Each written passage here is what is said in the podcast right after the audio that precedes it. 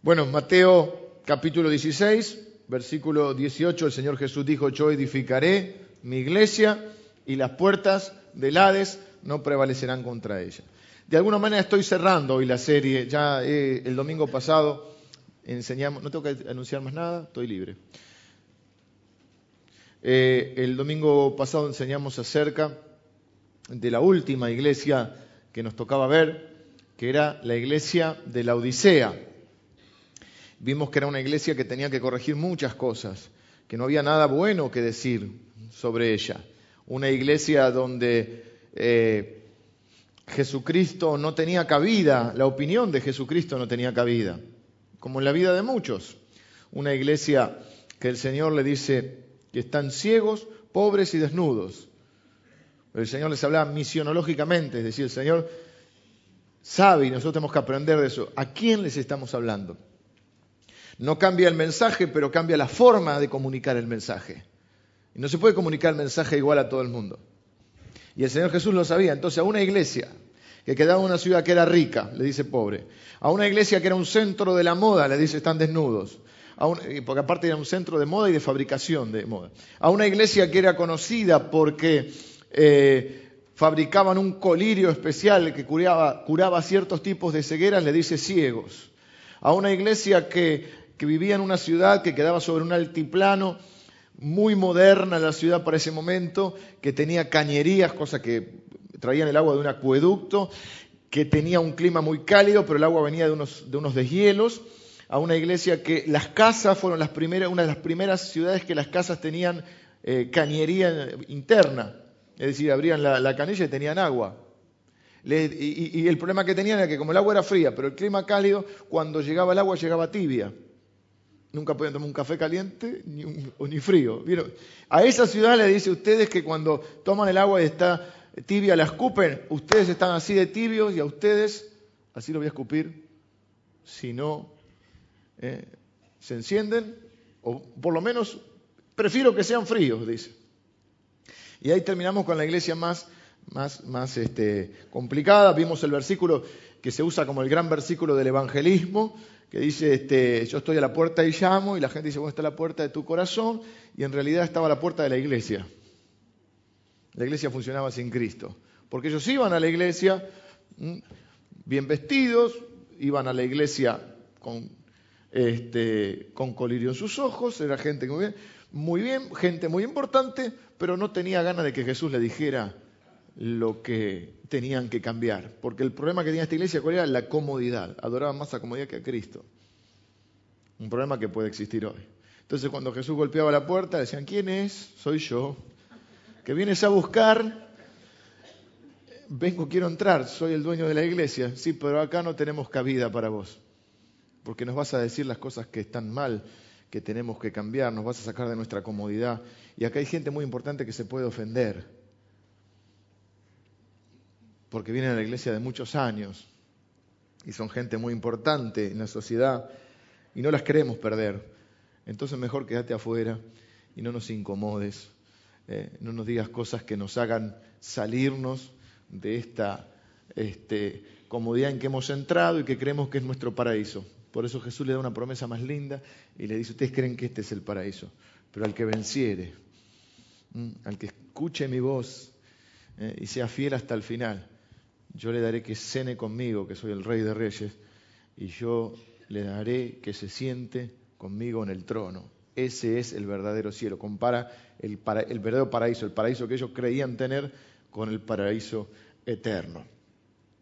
Eh, y termina con la figura del trono, que nos dio en esta serie que hemos terminado, espero haya podido seguirla y disfrutarla como la he disfrutado yo, a pesar de que me ha tocado vivir un tiempo difícil y de, estar este, un poco interrumpida la serie. Em, la, he disfrutado, he aprendido mucho, he estudiado mucho y he sentido que Dios me ha enseñado cosas nuevas y hoy estamos cerrando esta serie que tenía dos, eh, dos pilares, dos pilares y dos deseos en mi corazón creo que había puesto el Señor esos deseos de que pudiésemos tener una mayor revelación de quién es Jesucristo y una mayor revelación y una mayor comprensión de qué es la iglesia. Jesucristo, para ya no quedarnos con él, Jesucristo hombre, el siervo sufriente, con el Jesucristo carpintero, con el niño Jesús para algunos, con el crucificado para otros, sino que lo pudiésemos ver en su esplendor y en su gloria tal como está hoy y como es hoy, y como es descripto en Apocalipsis. Por eso el Apocalipsis comenzaba, la primera oración de Apocalipsis, la primera frase es la revelación de Jesucristo. Revelar es dar a conocer algo que hasta ese momento no se conoce. Y ahí nos da una nueva revelación de quién es Cristo hoy. Si usted tiene un Cristo grande, sus problemas y sus situaciones eh, complicadas de la vida se verán más pequeñas. Si usted tiene un Cristo pequeño, las situaciones difíciles de su vida se verán más grandes. Jesucristo hoy está sentado en el trono, gobernando, es el Rey de Reyes, es el Señor de Señores, es el que escucha la adoración de nosotros, de los ángeles, de la creación, todo el mundo le adora. Y el segundo pilar era la iglesia, el amor de Jesucristo por la iglesia. Si amamos a Jesús, queremos amar lo que Jesús ama. Si servimos a Jesús, queremos servir lo que Jesús sirve. Y, y Jesús ama y sirve a la iglesia y se preocupa por la iglesia, por las que son lindas, como Filadelfia que vimos, o como Sardi, no, Sardi no, como la chiquita, ¿cómo era? Esmirna, que estaba sufriendo, o las que son horribles, como Sardis y la Odisea. Por todas se preocupa el Señor y las ama, como nosotros, que algunos llevamos vidas horribles, algunos llevamos vidas más o menos, y algunos llevamos vidas un poco más, este, más mejores. Pero Dios nos ama, nos acepta como somos, pero no se conforma con eso. Una cosa es que Dios nos acepte. Muchos dicen, venga el Señor, el Señor te acepta como sos. El Señor te acepta como sos. Pero ahí comienza un proceso de transformación en nuestra vida. Un proceso de edificación. A veces para edificar, primero hay que demoler. Por eso están las, medianeras. Estamos peleando ahí con los vecinos. Peleando no, ellos pelean. Nosotros no peleamos. Pero estamos tirando medianeras, levantando medianeras, tirando pared. Vamos a tener que tirar esta pared de aquí. Después, bueno, Así pasa a veces. Y así pasa en la vida de cada uno de nosotros. Hoy quiero que veamos juntos, eh, como un cierre, algunas cosas que suceden en la iglesia cuando es Jesucristo el que la edifica. De alguna manera estoy cerrando la serie y de acá en más no sé cómo sigo. Tiene una semana complicada, gracias a Dios el día viernes pude eh, llevar a mi papá a la casa. Muchos de ustedes estuvieron orando, así que les agradezco. Mi papá está en una internación domiciliaria ahora, con los cuidados, con todos los cuidados, pero bueno, luego de 26 días de internación y unos 10 o 12 de terapia, eh, está en casa con todos los cuidados eh, que requiere, pero bueno, gracias a Dios hemos eh, pasado los momentos más difíciles, los más graves, en donde realmente hubo algunas, varias ocasiones donde estuvo en riesgo su vida también, estuvo gravísimo, y bueno, todo esto ha, también trastocado un poco lo que es la vida diaria de la familia. Así que no puedo asegurar, por eso no hay un avance sobre una nueva serie. Estoy con algunas ideas. Una de las ideas es hacer un estudio sobre el libro de los hechos. Lo que pasa es que necesito tiempo y es lo que me está faltando ahora, para eh, no decir lo que uno ya sabe, lo decir siempre lo mismo. El libro de los Hechos es un libro muy lindo porque es, muy, es una aventura de la iglesia que comienza con una frase espectacular del Señor Jesús que dice en Hechos 1.8, recibiréis poder cuando venga sobre ustedes el Espíritu Santo y me seréis testigos. ¿Cómo se pasó de 120 a los millones y millones de personas que hoy conforman la iglesia de Cristo, hay una sola explicación. El poder del Señor, del Espíritu Santo, que ha pasado de generación en generación. Es un milagro la iglesia de Cristo. 120 perseguidos bajo un imperio impresionante, no tenían templo, no tenían presupuesto, no tenían nada. Nada aparentemente. tenían el, lo que la Biblia llama el dinamis o dunamis, que quiere decir dinamita, que era el poder del Espíritu Santo. Y ahí comienza una aventura. El libro de los Hechos es uno de los libros más eh, apasionantes para mí. Y además en poco sería una continuación, porque el protagonista es el Espíritu Santo, los protagonistas al principio son los apóstoles y luego los protagonistas es la iglesia, esa iglesia que se conforma. Otra posibilidad, no lo voy a someter a votación por ahora, es hacer una serie sobre los diez mandamientos también, que me parece que sería muy interesante puesto creo que si todos los seres humanos, pero empecemos por nosotros, si queremos cambiar el mundo, empecemos por nosotros, ¿no? Si todos los seres humanos cumpliésemos los diez mandamientos, esto sería un paraíso. Esto sería, como digo yo, Disney. No, no empecemos con que Disney y el diablo, no, no, importa. El pato Donald, nada más, no, no dramaticemos, pato Donald. Pero esto sería, imagínense si todos los seres humanos cumpliésemos los diez mandamientos. No digamos todos los seres humanos, si nosotros, si nuestra familia, si no mentimos, si adoramos a Dios, si no decimos falso testimonio, si no envidiamos ni codiciamos lo del otro, si no matamos, no robamos, si honramos a nuestros padres. Esto sería una delicia, un paraíso terrenal un anticipo del cielo. Pero bueno, estamos, viendo. Hoy por lo pronto vamos a ver esta declaración importantísima y vamos a, a ver cómo comienza la iglesia. Esta es una declaración importantísima que hace un hombre llamado Jesucristo hace dos mil años. ¿Eh? Nosotros hoy somos esa iglesia que Jesucristo edifica. Miles de millones de personas en la tierra lo adoran como Señor, Dios, Salvador, Rey y Cristo. La persona más famosa que ha vivido en la historia del mundo es este hombre Jesucristo. Y la iglesia, dos mil años después de esta declaración, le ama, le sirve y le sigue y le adora. ¿Cómo comenzó esta historia? ¿Qué eventos ocurrieron? ¿Cómo edificó Jesús su iglesia? Hechos 1, 8 rápidamente lo leemos. Por eso estoy también tentado a comenzar una serie sobre el libro de los Hechos. Pues son 28 capítulos. Saben que hay un mito que dice que no se puede predicar el Evangelio si se enseña la Biblia, cosa que es totalmente errónea. Nosotros podemos enseñar la Biblia y de hecho hemos enseñado gran parte ahora del Apocalipsis. Y no está mal la idea de estudiar los libros de la Biblia, porque cuando usted no sabe, si usted más o menos asiste regularmente, cuando se quiere acordar, ya se estudió varios libros de la Biblia. ¿Y sabe cómo comienza la iglesia? La iglesia comienza con una predicación. La iglesia comienza con un sermón. Largo. Más largo que este todavía. Más, pero le fue mejor que a mí. ¿Mm? Se convirtieron 3.000 personas. De 120 pasaron a la membresía a 3.120. Pedro podría haber escrito un libro sobre crecimiento de la iglesia, armar un congreso y decir tengo la fórmula. Y todos quisieran predicar el sermón de Pedro. Pero ese era que le dio el Señor a Pedro. ¿Cómo empieza entonces? Eh, Hechos 1.8. Le preguntan, ¿vas a restaurar el, reino? En el, versículo 6. Jesús le dice, a ustedes no les toca saber los tiempos o las sazones que el Padre puso en su sola potestad para los que andan anunciando fines del mundo. ¿Mm? Los tiempos son del Señor y hay tiempos que solo conoce Él eh, porque los ha dejado bajo su potestad.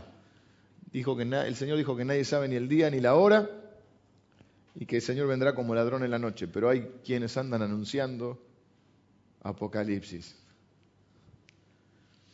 Pero recibiréis poder cuando haya venido sobre vosotros el Espíritu Santo. ¿Quién es el Espíritu Santo? Es Dios. Dios se manifiesta de tres maneras diferentes. Dios Padre, Dios Hijo y Dios Espíritu Santo. Jesús dijo, les conviene que yo me vaya. Les conviene, a ustedes les conviene. Yo estaba muy triste cuando, cuando uno está por separarse de alguien amado, está muy triste. Y ellos no querían preguntar nada. Y Jesús, sabiendo lo que hay en sus corazones, les dice, les conviene que yo me vaya. Si yo no me fuera, el Espíritu Santo no vendría y el Espíritu Santo estará en vosotros, adentro nuestro, con vosotros, al lado nuestro, y sobre vosotros. Mientras Jesús estuvo en la tierra, el Espíritu estaba en él. Cuando Jesús se va al cielo, hay muchos Cristos. Todos los que tienen el Espíritu Santo, ¿eh? que están siendo conformados a la imagen de ese Cristo. Y entonces dice, recibiréis poder cuando haya venido sobre vosotros el Espíritu Santo. ¿Para qué? Esta es la misión de la iglesia. Y me seréis testigos. ¿Dónde? En Jerusalén, donde ellos estaban, en toda Judea, en Samaria y hasta lo último de la tierra. Recibiréis poder cuando venga sobre vosotros el Espíritu Santo. Esta es la única explicación para que 120 personas lleguemos a los millones de personas que hay hoy. La única explicación es que el poder del Espíritu Santo ha pasado de generación en generación. Más allá de los errores, las imperfecciones y aún el pecado eh, que la iglesia pueda tener, hay un poder sobrenatural, milagroso, asignado por Dios. Y me seréis testigos significa que vivimos abiertamente, públicamente y honestamente nuestro amor por Jesucristo. No estamos escondiendo nuestro amor por Jesucristo, no estamos escatimando el mostrar las bondades de Cristo. Hemos comprado aparatos nuevos y estamos seteándolos, se dice, ¿no? Así que por eso vamos a tener alguna inconveniente de sonido. Dice que esto sucederá en Jerusalén, Judea, Samaria y hasta los confines de la tierra, que empezaría ahí donde estaban ellos y llegaría hasta, hasta los últimos rincones de la tierra. Y así funciona el reino de Dios. Hermanos, con todo lo que nosotros podamos amar esta ciudad, esto es lo último de la tierra. Estamos en los confines de la tierra. Si uno mira el mapa o el, el globo terráqueo, el planiferio, estamos colgados del, mapa. Estamos en lo último de la tierra, abajo de todo. Todo queda lejos. A donde va son 8, 10 horas en avión. Todo queda lejos. Estamos en lo último de la tierra, pero estamos aquí. Somos los confines de la tierra. Pero esta es la historia de la fe cristiana. Amamos a la iglesia, Jesús ama a la iglesia, Jesús nos ama, nosotros le amamos a Él y nos amamos entre nosotros.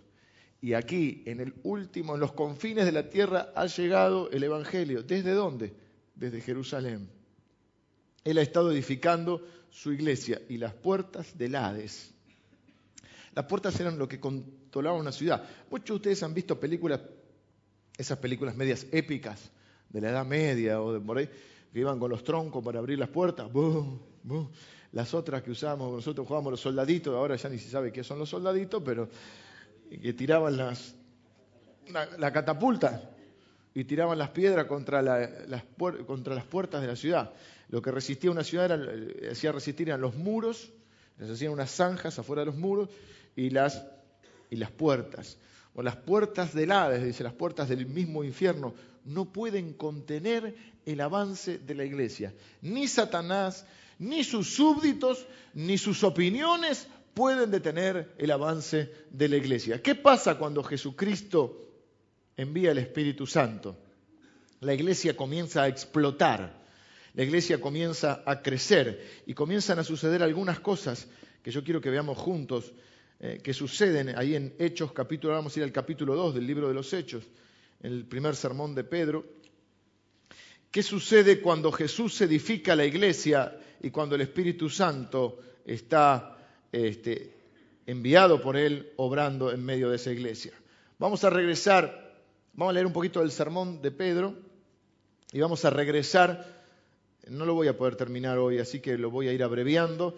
Eh, vamos a leer un poquito de este sermón y vamos a ver cómo o qué sucede cuando Jesucristo edifica la iglesia. Vamos a regresar dos mil años atrás. Viene el Espíritu Santo, se arma un desparramo, empiezan a hablar en nuevas lenguas, no son lenguas espirituales, sí hay lenguas espirituales, pero estas que estaban hablando en este momento, cuando viene el Espíritu Santo, no son lenguas espirituales. Son espirituales, me refiero a que no son eh, eh, lenguas en idioma celestial, ¿Mm? Hay un don, Hay una manifestación del Espíritu que es poder hablar eh, en el idioma celestial. En este caso, en la irrupción del Espíritu Santo en Pentecostés, donde estaban reunidos estos 120, no es las lenguas, eh, este tipo de lenguas. Las lenguas que ellos hablan milagrosamente son las lenguas, los diferentes idiomas de todos los que habían ido a adorar a Jerusalén, porque era una fiesta especial, y entonces ellos se preguntan, ¿no son estos que están acá, no son estos los que seguían a Jesús? ¿Cómo nosotros les oímos hablar en nuestros idiomas? ¿Para qué es este milagro que Dios hace? Para que ellos fueran testigos. Ellos les saben, como si nos reuniéramos mañana, no sé, la Feria de las Naciones, una fiesta, ¿sí? Había judíos que estaban dispersos por todos lados, pero vienen a Jerusalén y había gente de todos lados y les empiezan a escuchar que hablan en sus idiomas. Entonces, ¿para qué era esta manifestación? Una manifestación para evangelización. ¿Cómo empieza la iglesia? Fíjense, empieza con este primer discurso, le llama acá, pero es un sermón de Pedro. Capítulo 2, no vamos a leer todo el sermón de Pedro porque yo diría que más, me atrevo a decir que más largo que, los míos. Les explico por qué. Porque en una parte dice, y con, y con otras, después que termina de predicar todo el, mensaje, dice, y con otras muchas palabras testificaba y les exhortaba diciendo, sed salvos de esta perversa generación. Así que esto es un resumen de todo lo que Pedro predicó. Pero por ejemplo en el 2.38 Pedro les dijo, arrepentíos y bautícense cada uno de vosotros en el nombre de Jesucristo para perdón de los pecados y recibiréis el don, el regalo del Espíritu Santo porque para vosotros es la promesa y para vuestros hijos y para todos los que están lejos, para cuantos el Señor nuestro Dios llamare. Y con muchas otras palabras testificaba y les exhortaba diciendo, sed salvos de esta perversa generación. Así que los que recibieron su palabra fueron bautizados y se añadieron aquel día como Tres mil personas y perseveraban en qué cosa? En la doctrina de los apóstoles, en la comunión unos con otros, en el partimiento del pan y en las oraciones. Y sobrevino temor a toda persona y muchas maravillas y señales eran hechas por los apóstoles. Todos los que habían creído estaban juntos y tenían en común todas las cosas y vendían sus propiedades y sus bienes y los repartían a todos según la necesidad de cada uno y perseverando unánimes cada día en el templo y partiendo el pan en las casas, comían juntos con alegría y sencillez de corazón, alabando a Dios y teniendo favor con todo el pueblo. Y el Señor añadía cada día a la iglesia los que habían de ser salvos.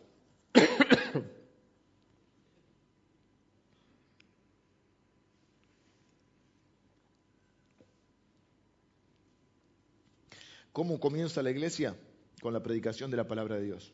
La iglesia nace, crece y se sostiene por la palabra de Dios, por la predicación de la palabra de Dios. El Espíritu Santo que inspiró a los escritores de la palabra de Dios es el mismo Espíritu Santo que obra en nuestros corazones revelándonos esa palabra haciendo que esa palabra tenga vida en nuestra vida. Jesús dijo, mis, palabras son espíritu y son vida. Crecemos y vivimos por la palabra de Dios. No solo de pan vive el hombre, sino de toda palabra que sale de la boca de Dios. Hay cristianos que no crecen porque están desnutridos espiritualmente, porque comen una vez al mes, con suerte. Si el clima acompaña, si no cumple la tía, si no me acuesto tarde, si no llueve, si no hace frío, si no hace mucho calor, No conocen la palabra de Dios. Después se preguntan por qué no hay poder en sus vidas, porque el poder viene a través de la palabra de Dios a nuestra vida. Porque básicamente el poder viene a través de la obediencia, del sometimiento al Señor, a su Espíritu Santo, de aprender a escuchar. Es un, es un proceso de comunicación, conocer a Jesucristo y conocer al Espíritu Santo. ¿Y dónde revela Dios su voluntad? En la palabra de Dios. Y la Biblia dice que la voluntad de Dios es buena, es agradable y es perfecta para nuestra vida.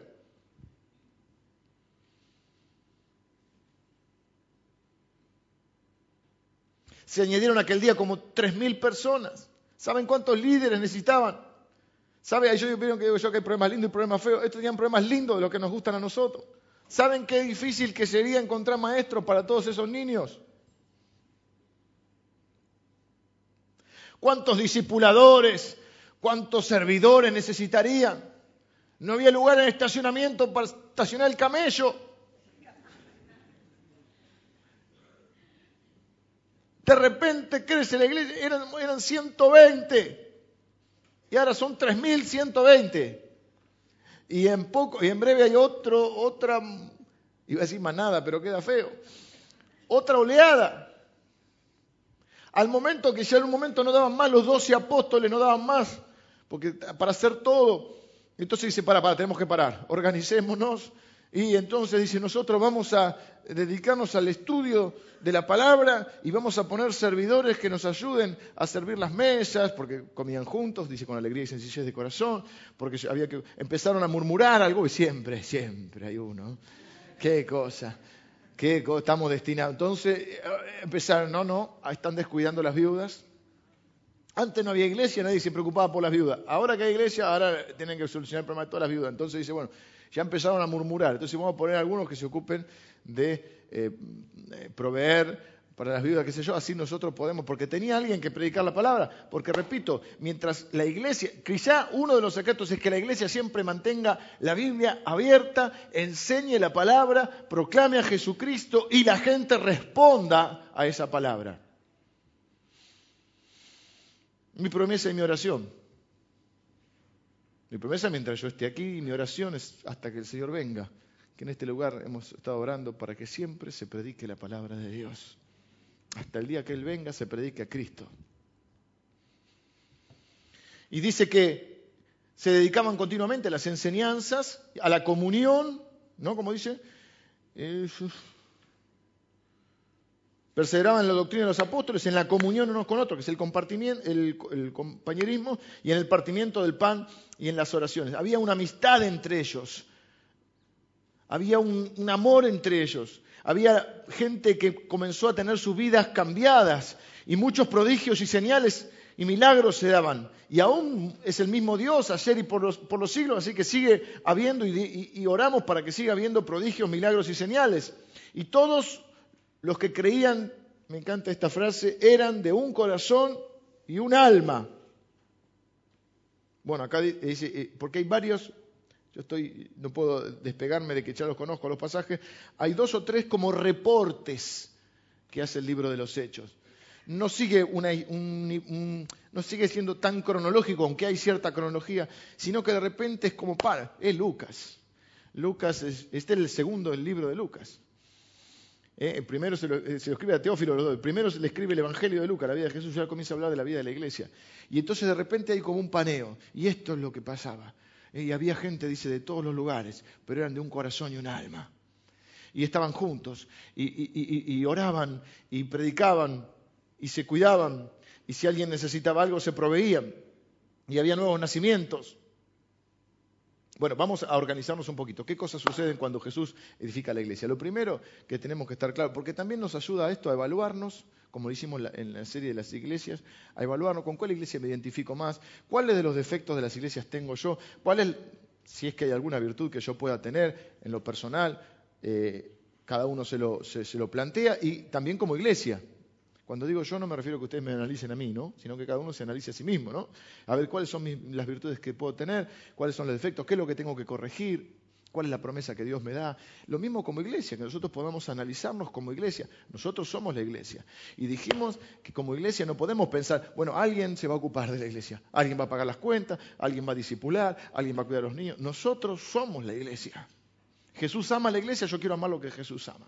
Y entonces, lo, para evaluarnos nosotros si está Jesucristo edificando nuestra iglesia. Lo primero que sucede es que cuando Jesús edifica la iglesia hay nuevos nacimientos. Cuando Jesús edifica la iglesia hay salvación. Si no hay salvación, algo está pasando con Jesús. Quizá esté afuera golpeando la puerta. Cuando Jesús edifica la iglesia tiene que haber salvación.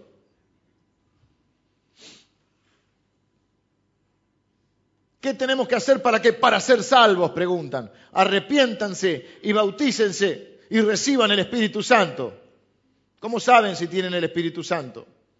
Pablo dice que nadie puede llamar Jesús, al Señor Jesús, nadie lo puede llamar Señor salvo por el Espíritu Santo. La manera de estar seguro si tengo el Espíritu Santo es si amo a Jesús, si Él es el centro de mi vida, si mi deseo es ser como Él, si mi deseo es comunicar las bondades de Él, si mi deseo es glorificarle a Él con mi vida. Entonces tengo el Espíritu Santo. Si usted no es cristiano, nosotros queremos que usted le entregue su corazón a Jesús, le entregue su pecado y su vida. Él murió por usted. Y si usted es cristiano, usted tiene que comprender la necesidad de poder integrarse a una iglesia y formar parte de una iglesia. Para dejar, como dijimos el otro día, y voy a volver con esto sobre el final, de ser solo un consumidor para transformarse en un contribuyente.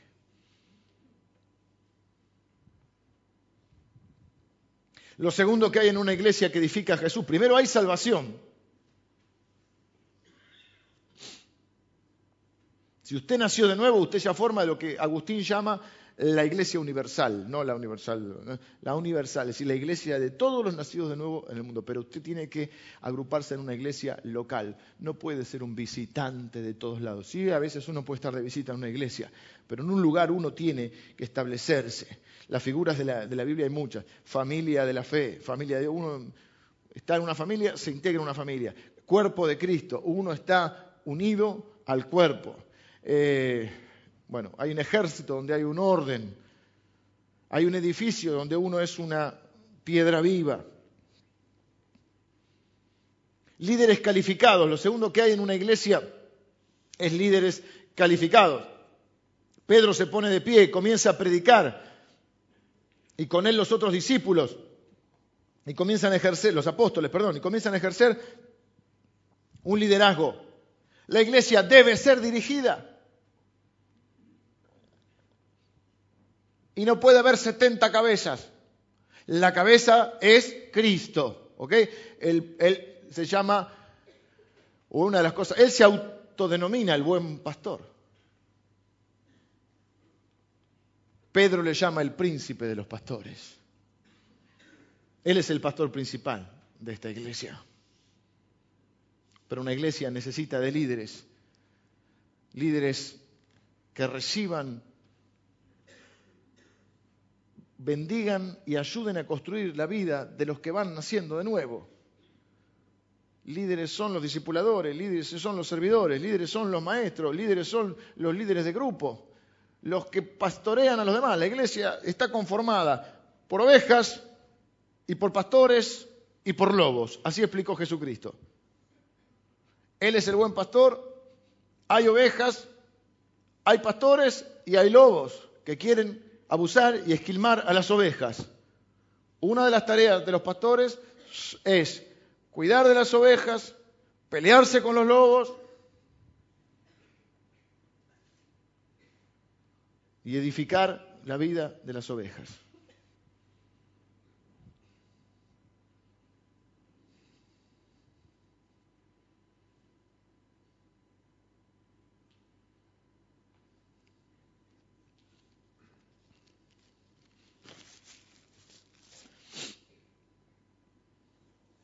Bueno, Jesús diferencia entre asalariados y pastores. No se refiere porque cobren o no cobren un dinero, se refiere al, por qué lo hacen. Si lo hacen por dinero o lo hacen por amor a las ovejas. La diferencia está que dice que cuando hay una crisis, el asalariado huye, sale corriendo, porque no le importan las ovejas, y dice que el pastor da su vida por las ovejas y él se pone de ejemplo, así como él da su vida por nosotros. Lo tercero que ocurre, bueno, espero que lo motive tener el privilegio de formar parte de una iglesia que habla de crecer y no habla de morir. Una iglesia que habla de que eh, queremos tener esos problemas que tenía la iglesia primitiva. Queremos salirnos de nuestras comodidades. Uno de los problemas es salirnos de nuestra comodidad. Qué pena me da cuando hay una iglesia que no le importa las almas, que no le importan los nuevos nacimientos, que no quiere salir de su comodidad. Salirse de su comodidad, pongámoslo en términos prácticos. Salirse de su comodidad es cambiar las rutinas, es cambiar los hábitos, es tener dificultades que afrontar. Los nuevos nacimientos traen dificultades, los niños traen un cambio en nuestra vida. ¿Sí o no? Son una bendición, pero son un cambio. Hace falta más dinero cuando la familia se agranda. Hace falta más dinero para poder tener una iglesia mayor. Nos saca de la comodidad. Hay que ampliar las instalaciones. Hay que hacer esto. Hay que hacer otro. Hay que contratar más gente. Hay que arreglar los problemas que, suceden. Más, más, más gente, más problemas. Tercero, Jesús edifica la iglesia a través de la adoración y la predicación. Repito, la iglesia nació con la predicación. Pablo le dice a Timoteo, te encarezco que prediques la palabra. Yo estoy feliz y es un honor y un privilegio para mí enseñar la palabra de Dios. Y le repito, mi promesa y mi oración es que en este lugar se abra la Biblia cada domingo para enseñar la palabra y para predicar a Cristo, para que usted tranquilo, que puede traer a alguna persona invitada, que acá le vamos a hablar de Cristo. No me interesa su autoestima, no me interesan sus metas, no me eso se ocupará el Señor y usted. A mí me interesa que las personas conozcan a Cristo.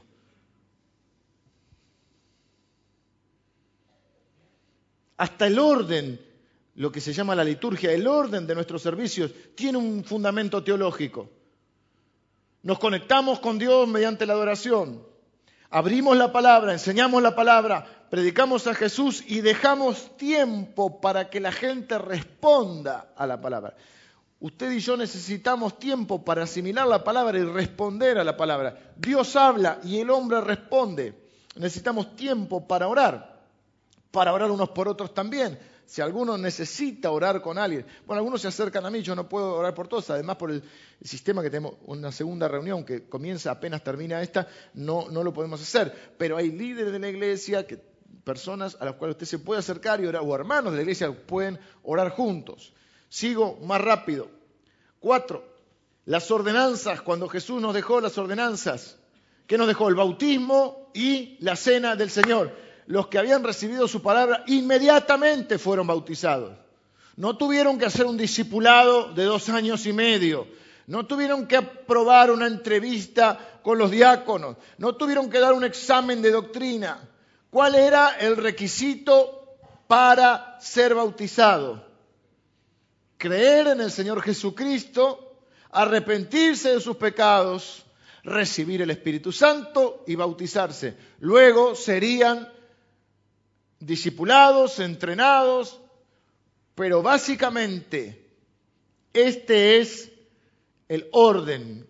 Y el orden es arrepentirse de los pecados, eh, entregarle la vida a Jesús y recibir el Espíritu Santo. Si usted no se bautizó, usted tiene que pensar seriamente. Algo no está, bueno, puede ser que se haya entregado al Señor ahora, está bien, pero si ha pasado tiempo, usted tiene que pensar seriamente qué está sucediendo. Porque hay algo que está fallando. ¿Y ¿qué, puede, qué puede ser lo que esté fallando? La obediencia. Es un mandamiento. Dios, Jesucristo en la gran comisión dijo, ir por todo el mundo y prediquen el Evangelio. Bautícenlos en el nombre del Padre, del Hijo y del Espíritu Santo. Y yo estoy con ustedes todos los días. ¿El bautismo salva? El bautismo no salva. ¿Quién salva? Jesucristo. Pero el bautismo es una manifestación de lo que Jesucristo hizo. Es un testimonio público que yo estoy haciendo. ¿Cuál es mi eh, función como, como miembro de la iglesia? ¿Cuál es su función?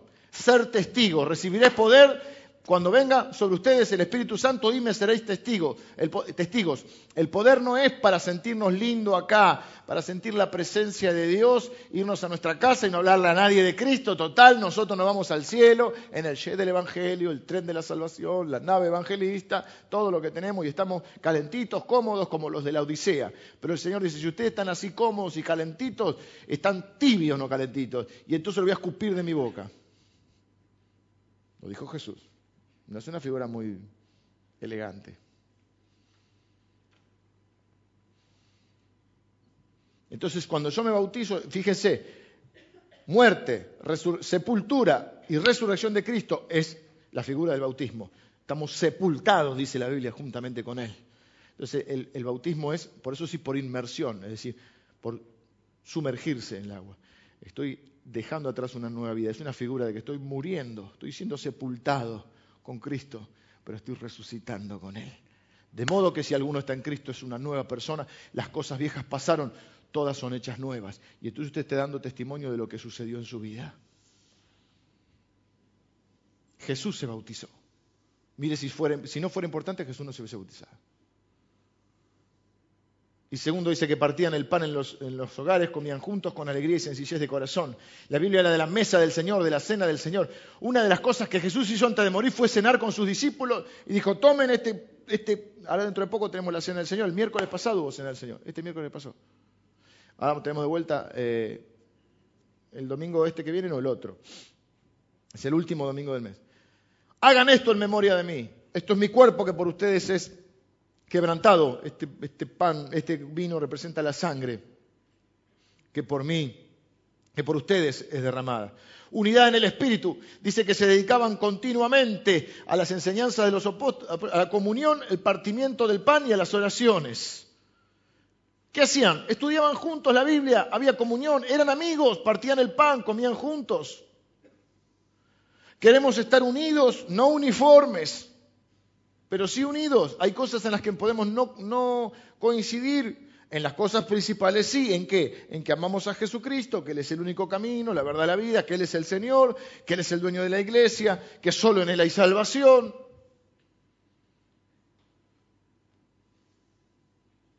¿Cómo se hacían amigos la gente? ¿Cómo se hacen amigos? Invitándose a comer. Hay muchos que les gusta invitar. Pastor Javier Ibarri es un gran anfitrión. Él siempre está en algún asado. Hay varios aquí, hermanos. Pero es lindo cuando la iglesia se reúne, fuera de cuando nos reunimos acá. Yo sé que hay, por ejemplo, días los viernes o, cuando hay, eh, bueno, algunos sábados o cuando el lunes es feriado, que se van reuniendo. Cuatro o cinco por acá. Hay varios que les gusta ¿eh? las reuniones, algunas más grandes. Más... ¿Cómo se uno se hace amigo? Y muchas veces, y más en Argentina, invitándose a comer. En el mundo de los negocios se dice que se cierran más negocios en un restaurante que en una oficina. Nosotros estamos en los negocios del Padre. Y dice, mire, esto aunque parezca raro, esto no lo hacemos tanto. Dice, oren, juntos. A veces nos da vergüenza orar juntos. Y decimos, te cuentan un problema y decís, bueno, voy, a orar por eso. Ora ahí, no, ¿qué voy a orar? Órale ahí. Órale por teléfono. Mi abuela me oraba por teléfono, siempre me oraba por teléfono.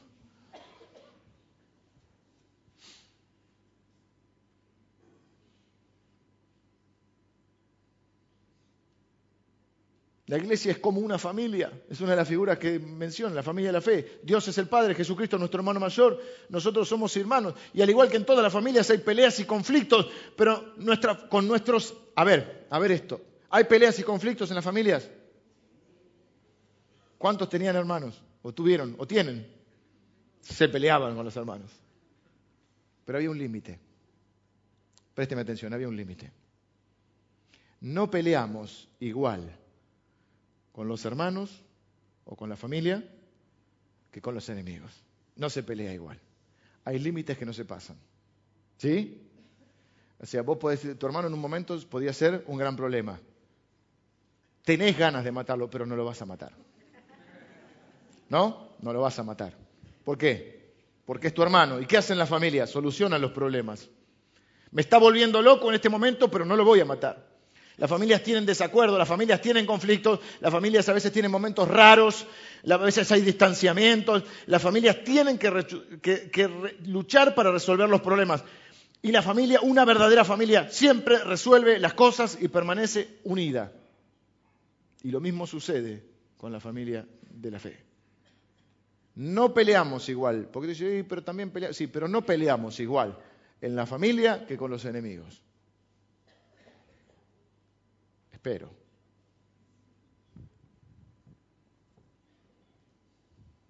Cuando las familias como hoy están desintegradas, la familia de la fe a veces se convierte en nuestra única familia. Aunque somos pro familia. ¿Cuándo fue la última vez que oró por alguien? No, que mi amigo no quiere saber nada de Jesús. Ah, pero espera, está enfermo, tiene un problema. Decirle, voy a orar, voy a orar, déjame que ore. No conozco ninguno enfermo que diga, no quiero que oren por mí. Esa es una manera de evangelizar. Nadie te rechaza una oración.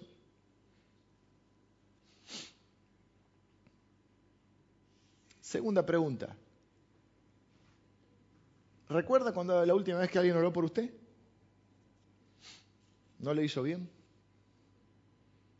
¿Usted sabe que puede venir antes de la reunión a orar? Hay un grupo de oración.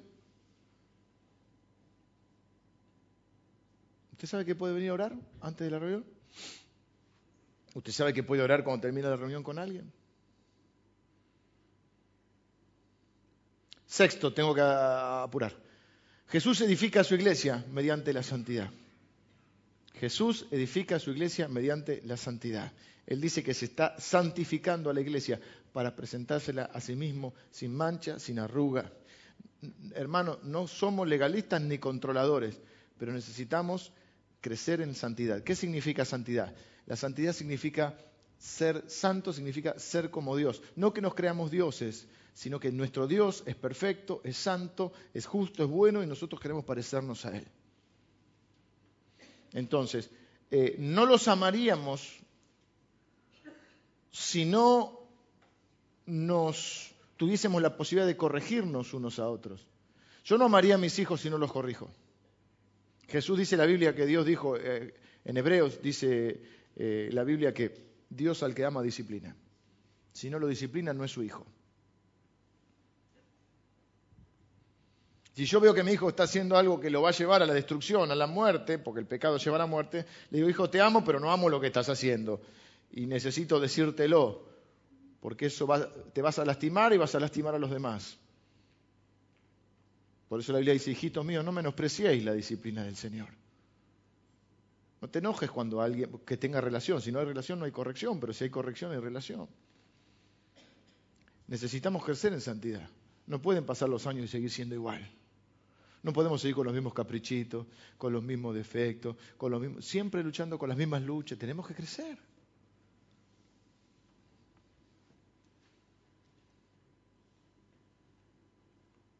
Un gran rasgo de inmadurez es, lo dijo Jesús también, es siempre ver los defectos del otro y nunca ver los propios.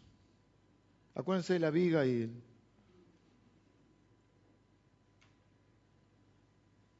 tenemos que parar de, hacer responsables a los demás de nuestras propias errores. Tenemos que parar de encontrar siempre excusas, razones eh, y culpables y ver en qué nosotros tenemos que cambiar.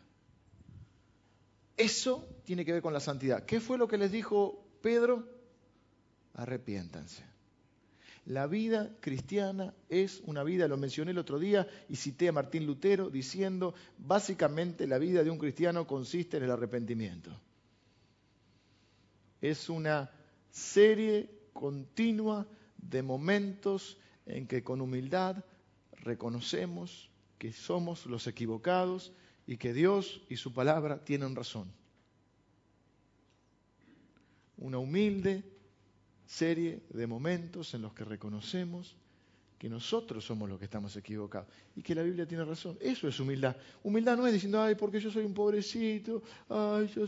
No, humildad es decir, la Biblia tiene razón, Dios tiene razón. Y a veces mi hermano puede tener razón. Séptimo, el gran mandamiento, amar. Dice que no es que ahora va a salir a vender y que la comunidad, vamos a ser la comunidad del maestro amor, pero sí que satisfacían las necesidades de cada uno. Satisfacían las necesidades espirituales orando y enseñándose unos a otros. Satisfacían las necesidades emocionales, pasando tiempo juntos, en comunión, en amistad.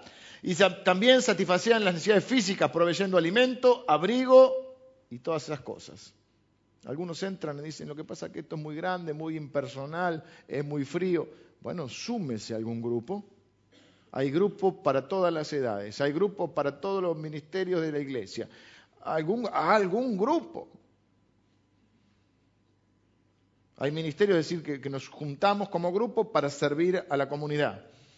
Y hay grupos que nos servimos a nosotros. En algún grupo tiene que entrar. Por último, una iglesia que edifica a Cristo es una iglesia que cumple la gran comisión. ¿Cuál es la gran comisión? Predicar a Cristo, hacer discípulos, predicar a Cristo lo que también llamamos evangelizar, hacer discípulos y plantar iglesias. A eso estamos llamados. Abrir la Biblia, hablar de Jesús, enseñar la palabra, hacer discípulos, es decir, que ese nuevo que nació de nuevo, valga la redundancia, crezca y sea un discípulo. No solo un creyente, un discípulo. Deje de ser solo un consumidor para aportar lo suyo en la iglesia y en el reino de Dios. Las iglesias mueren cuando hay más consumidores que contribuyentes. Qué tristeza me da cuando veo en una iglesia que hay 20, 30 o 40 que corren para atender a todo el resto. Y encima parte de ese resto se queja. A veces me da pena, a veces por mi forma de ser, me enciende en ira. Lo cual, airaos pero no pequéis, dicen ahí. A veces asumo que es así. Pero qué pena me da.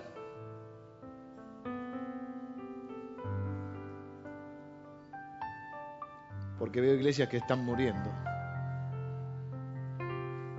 Porque en un momento dejó de importarles la gran comisión. Dejó de importarles la gente que no conoce al Señor. Dejó de importarle las necesidades de los otros. Y solo pudo ver sus propias necesidades. Y el Señor Jesús se fue sintiendo afuera y empezó a golpear. Estoy a la puerta y llamo. Cuando una iglesia le deja de importar, mire usted está aquí hoy, porque algún día, en esta o en alguna iglesia, alguien se preocupó por usted. Alguien oró por usted. Alguien le habló de Jesús. Alguien preparó el lugar para que usted llegara. Alguien le recibió en la puerta. Alguien le dio un abrazo o le estrechó la mano. Alguien cuidó de sus hijos para que usted pudiera escuchar la palabra. Alguien se preparó muy bien y predicó muy lindo. Y hasta se puso una corbata para recibirle a usted. Alguien ensayó todo el sábado, parte del sábado, para que usted pudiera conectarse con Dios en la adoración. Alguien, varios, pagaron las cuentas para que este lugar funcione. Muchos pusieron dinero para que este lugar se construya, para que usted pueda estacionar, para que tenga aire acondicionado, para que sus hijos tengan las aulas, para que haya sillas. Un grupito vino hoy temprano y limpió la iglesia. Después dice, no, sé cómo servir. Un grupito vino temprano y limpió la iglesia. Porque otro grupito ayer sirviendo al Señor le ensució. Porque se ensucia, las cosas se ensucian. Y sí, lo que se usa se ensucia y se rompe. Hay que cuidarlo, pero se ensucia. Alguien, alguien está preocupado por su hijo adolescente que no sale adelante. Usted está preocupado, pero hay alguien acá que está preocupado. Hay pastores que están preocupados.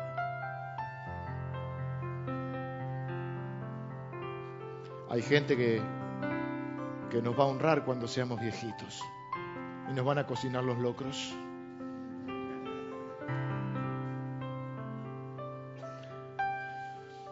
A veces no nos damos cuenta de todo lo que tenemos. Hasta que nos falta. Ayer hablaba con un amigo mío, con Alec, de nuestras épocas de juventud.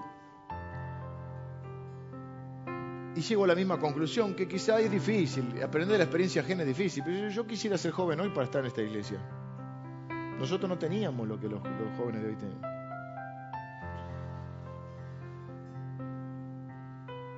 Y como no teníamos demasiado que nos cautivara, nos fuimos.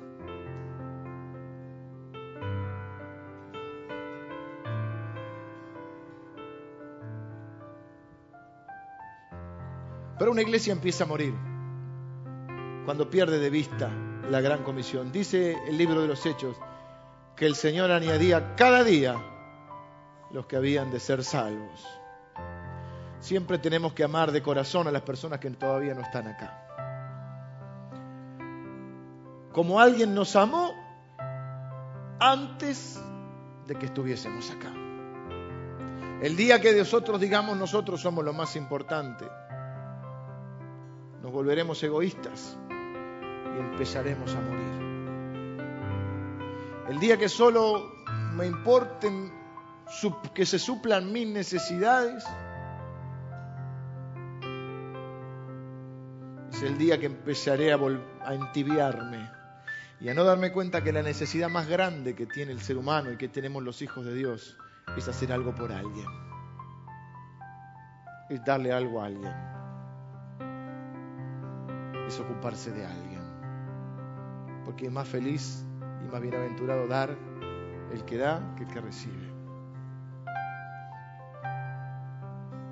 Espero que se sientan animados de que Jesucristo edifica la iglesia, que el Espíritu Santo aparece como en Hechos 2 y que cuando el Espíritu Santo aparece cosas lindas, asombrosas suceden. Espero que se sienta animado de formar parte de una iglesia que habla de crecer y no de morir. Pero para que la iglesia siga creciendo, necesitamos seguir predicando la palabra, necesitamos seguir creciendo, necesitamos seguir hablando de Jesucristo y necesitamos seguir amando a Jesús y a las personas. ¿Cuándo fue la última vez que hizo algo por alguien? ¿Cuándo fue la última vez que oró por alguien? ¿Cuándo fue, ¿Cuándo fue la última vez que le dio algo a alguien o hizo algo por alguien. ¿Cuándo fue la última vez que usted hizo algo por su iglesia?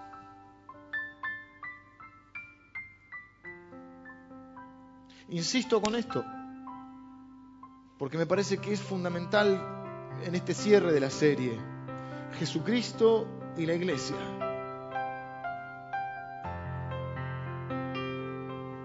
Jesucristo y la iglesia. Él la edifica, es de Él. Las puertas del infierno no prevalecerán, no podrán detener el avance de la iglesia. Pero usted debe estar en una iglesia. En esta o en la iglesia que Dios le muestre, asegúrese que sea una iglesia que ame a Jesús, que lo predique a Jesús como Señor, Salvador, Rey y Cristo si usted está de visita o de otra iglesia, bendecimos su iglesia, sus pastores, oramos por esta y por todas las iglesias que aman a Jesús. Pero usted tiene que establecerse en una iglesia. Usted no puede ser una mano por la vida, porque los locos Adams solamente anda una mano. Es de locos ser un cristiano turista. Usted tiene que asentarse en un lugar, plantarse y dar fruto no puede ser solamente un consumidor. Ah, hoy hay esto acá, ay, mañana esto allá. O a ver el pastor, a ver este que tira fuego por la boca. A ver este que, que bufa como búfalo. A ver, ¿y dónde cae oro? A ver dónde, dónde estoy conforme un tiempo, pero después ya estoy desconforme porque, porque siempre, y sí, somos humanos. Estamos llenos de defectos y de imperfecciones, pero somos la iglesia de Cristo. Columna y baluarte de la verdad. Han pasado dos mil años. Estamos en los confines de la tierra. Pero seguimos amando a Cristo y Cristo nos ama